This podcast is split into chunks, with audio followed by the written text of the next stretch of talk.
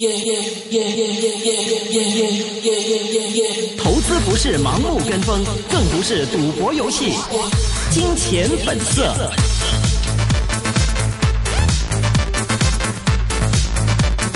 好的，回到最后半小时，金钱本色。现在我们电话线上呢是已经接通了曾元仓曾教授，曾教授你好，Hello，曾教授。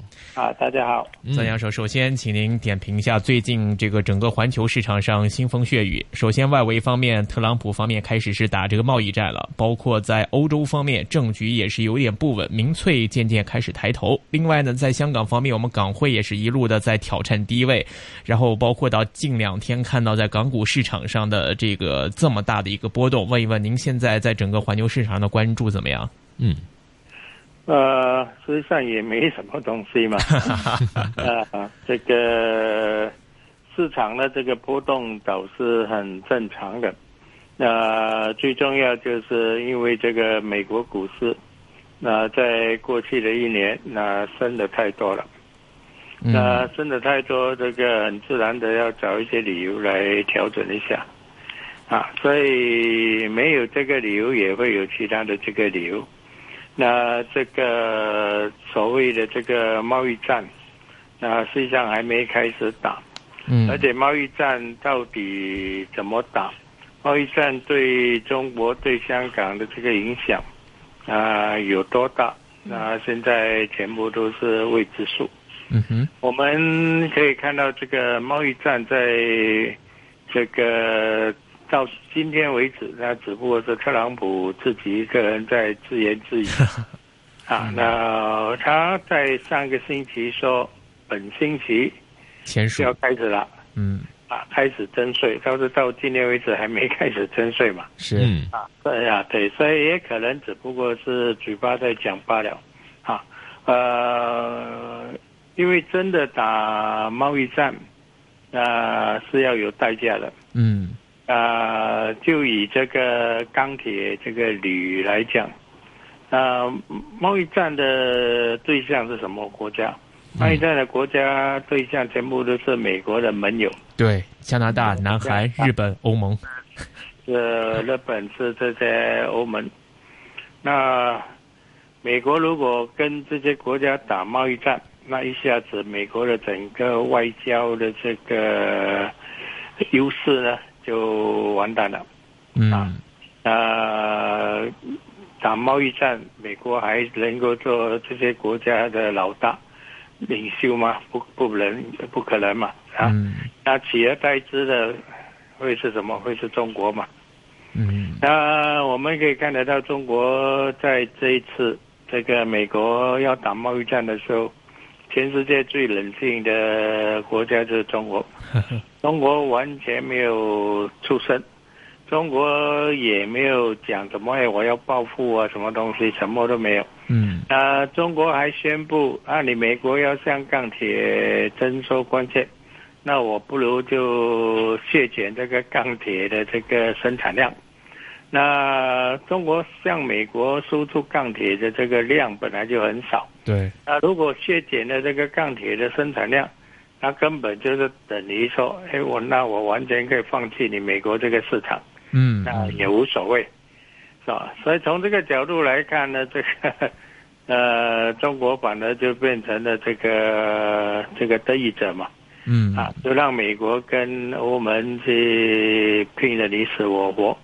啊，中国相反的，中国这一次人大开幕，这个李克强的这个工作报告里面，就谈到要削减关税嘛。嗯。啊，所以你美国要加关税，中国说我来减关税，那结果是什么呢？结果就是中国变成世界老大了。啊，在中国削减关税，这个开放市场，那全世界都。向中国这个卖卖卖商品了是吧全世界都把货物呢都卖给中国，呃，都想来分这个中国的这个市场，那中国对全世界的影响力呢就变得越来越大，啊，因为每个人想赚中国的钱，你要赚中国的钱呢，你就必须跟中国做朋友，那中国的朋友就会增加，美国的朋友就会减少，啊。所以特朗普基本上呢就是一个商人。啊，他所做的每一件事情，就是从这个利益的角度来看，他是先看到什么呢？他的的确确看到美国的这个钢铁业啊，的确是有问题，那竞争力差了，那竞争力差，那就想说，哎，我加关税来保护钢铁业，而且这也是他在。这个前年竞选时间所讲的，特朗普跟所有的美国总统不一样的地方，是美国所有的总统当选之后，就把他竞选时候讲的话全部忘记了。嗯，特朗普倒是记得清清楚楚。所以特朗普现在正在一件一件的把竞选时候的承诺兑现啊，要做出来。嗯，啊，那所以他说他要向钢铁这个征税。那很肯定的，钢铁征税之后呢，这个就会使到这个钢铁的价格上涨。钢铁价格上涨呢，美国的汽车业就会 出问题。是是啊，嗯啊，所以呃，一个行业得到利益，另外一个行业就出了问题。嗯，那到时候美国汽车业这个成本加重之后，可能特朗普又改变主意了。特朗普又去跟钢铁工人讲，哎。现在汽车工人没有 没有工作了，啊，不如我这个钢铁这个征税呢，呃，可以再改一改，啊，因为反正征税这种东西可加可减，啊，那特朗普实际上在过去一年多，我们也看得到，他的政策是经常的在改变，他的言论也经常在改变，啊，他这个这个是做生意商人的一般做法，商人的。漫天开价，然后就地还价嘛，这讨价还价，啊，所以他本来也是希望通过这个讨价还价，来这个占到一些便宜嘛，啊，不过现在看起来这个并不容易。美国众议院议长，也就是共和党的这个大佬嘛，啊，这个都已经开始这个反对这个征税的这个事情嘛。啊，所以这也是为什么呃，为什么昨天大跌，今天又又又反弹？啊，也就很多人想通了之后，觉得啊，也不必太担心这个贸易战，不妨再观察一下子。啊，不过我贸易战是这两天突然爆出来，那就使到这个传媒的焦点就跑到贸易战去。那实际上，这个在贸易战之前有另外一个更重要的这个焦点，嗯哼，那就是美这个美国联邦储备局啊，鲍威尔的讲话。要看啊，议息会议啊会不会加息？啊？这倒是重要的啊，因为耶伦走了，那现在新的主席上来，那新的主席第一次开会就是本月份。啊，三月二十一号，所以三月二十一号的这个会议呢的结果啊，将会是重要的啊。那刚才你谈起什么港元这个汇率下降啊，那那个是芝麻绿豆的小事，这个可以完全不理啊，这不是什么东西，因为这个香港这个港元跟美元挂钩啊，金融管理局做了一个保证。就是港元与美元之间的这个价格是是会在七点七五跟七点八五之间浮动，所以现在还没有来到这个七点八五，所以根本不不不完全都不必考虑这些事情。但是反映到一个市场资金流向或者是一些这个大户方面在资金部署，这这这都是市场在胡说八道啊！这些市场。这个传媒在自己制造制造恐慌、制造谣言啊。OK，所以您是觉得说，在将来的话，如果这些除就除了西口方面可能是真的值得市场来担心一些之外，其实无论贸易战也好，或者是在其他的消息也好，其实应该来说都看不到什么太多太明显的一个负面因素了。啊，有有有，就是这个加利息嘛。嗯，对，除了这个，美国联邦储备局，这我比较我比较留意的是这个加利息啊。嗯嗯。如果美国联邦储备局在三月十一号加息，那通一般上这个开会之后，他还会发表一个文稿，嗯，然后简单的谈一谈这个未来的这个做法。那因为鲍威尔是新的主席嘛，嗯，啊，在新的主席他第一次会议之后发表的这个谈话，嗯，应该是要很小心的这个留意，啊，那如果他说，哎，我今年要再加四次戏啊，加五次戏，那可能我们就真的要小心了。嗯。是啊，这个也是关注的一个焦点。那另外，曾博士啊，想问一下，那现在的话呢，我们看这个市场的一些股份的话，哈，像强势股呢，像今天的话也有一定的这个反弹，比如说像这个内险，还有腾讯啊等等。不过呢，我知道其实您的话，其实也一直是啊这个。啊，在投资方面的话呢，也会比较着重于一些像这个收息类的这个股份的话啊。那其实您怎么看现在这个如果投资收息股的话，是不是一个比较好的时机呢？还是说长期持有来看的是一个比较好的一个配置方式？呃，周期股本来就是应该是每一个人的这个投资组合里面啊有一定比例的这个配置。啊，那这个一定比例，这个比例到底多和少，就因人而异，嗯，因这个年龄的这个改变而增加，还有因这个市场的这个波动而增加。市场现在越波动，这个收息的股的这个占的比例就应该越高，啊，因为收息股基本上这个是最稳定的嘛，它有利息收，它有利息收，你就就不必去管它这个。外面风风雨雨嘛，哈，嗯嗯，有钱放在家里，然后每年收股息，啊，一个保障，一一一个很好的这个保障嘛，这个收入的这个保障。嗯，是。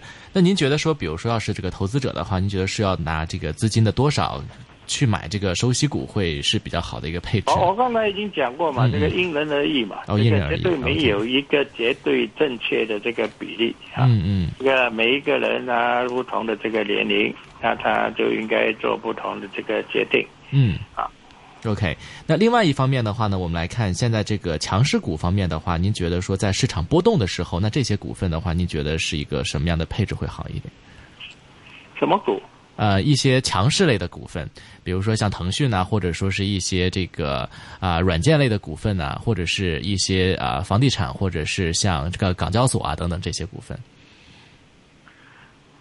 那为为什么你把这个什么腾讯跟地产股放在一起来当成同一个板块呢？嗯，实际上这些是完全不一样的概念嘛。嗯。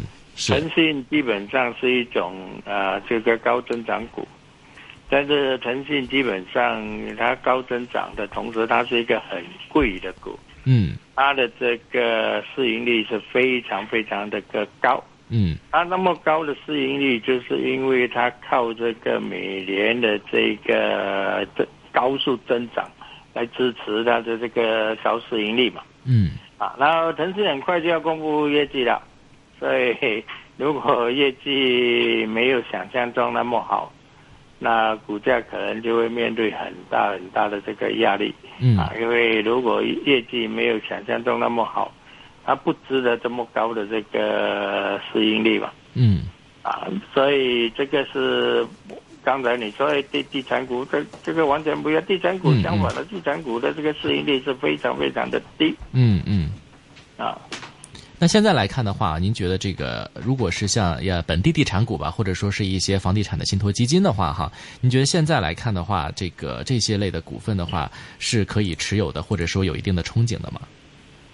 地产股跟信托基金又是两种不一样的东西。嗯，地产股基本上都是发展商为主，就是他不断的这个买地建房子，然后卖掉，买地建房子卖掉。那房托不一样，房托房托除了印象中就除了领展在在在做发展商，嗯其他的都没有有新的发展嘛，就是持有一些物业，然后就是收租，那收租把租金派给大家，啊，所以基本上其他的房托可以归类为这个收息股，嗯。啊，那跟这个地产发展就不太一样。地产发展比较复杂，地产发展我们可以看得到，他们的这个市盈率都很低，甚至他们的这个每股的资产值都远远高过这个股价。那为什么高过股价？道理很简单嘛，因为他手上的这资产一天不卖掉，那没有人知道他将来的这个真正的卖掉的价格是多少嘛。那今天买了一幅土地回来，那几年后才可以卖掉嘛？那几年后卖掉的价格是什么呢？我们也不知道啊。那投资者看到的是什么呢？看到的是这个土地价格越来越高嘛。那土地价格越来越高，那就表示说，作为地产发展商是有一定的这个风险嘛。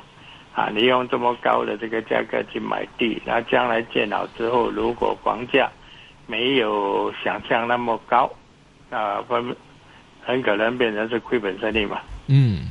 是的，这是一个关，这个是一个这个重要的方面了啊。